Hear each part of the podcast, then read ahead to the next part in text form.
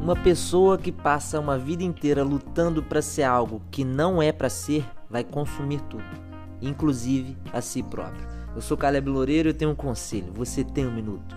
Quantos já tomaram Pepsi? Mas quantos preferem Pepsi ao invés de Coca-Cola?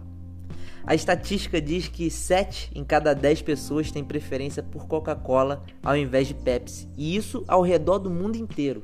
Coca-Cola é realmente a mais vendida e ponto final. A diretoria da Pepsi, percebendo isso, resolveu aceitar o segundo lugar e decidiram: seremos o melhor segundo lugar que pudermos ser. Então lançaram uma campanha chamada Pode ser? Na propaganda mostra uma pessoa indo no restaurante pedindo Coca-Cola. E o garçom responde: Coca eu não tenho, mas eu tenho Pepsi. Pode ser? E a pessoa aceita. Filipenses 2, versículo 3, Paulo diz: Não façam nada por interesse pessoal ou por desejos tolos de receber elogios, mas sejam humildes e considerem os outros superiores a vocês mesmos. O conselho de hoje é: o princípio bíblico aponta para considerarmos os outros superiores a nós. A gente precisa buscar isso no exercício diário, pois no reino de Deus o líder é servo, o último é o primeiro, o menor é o maior.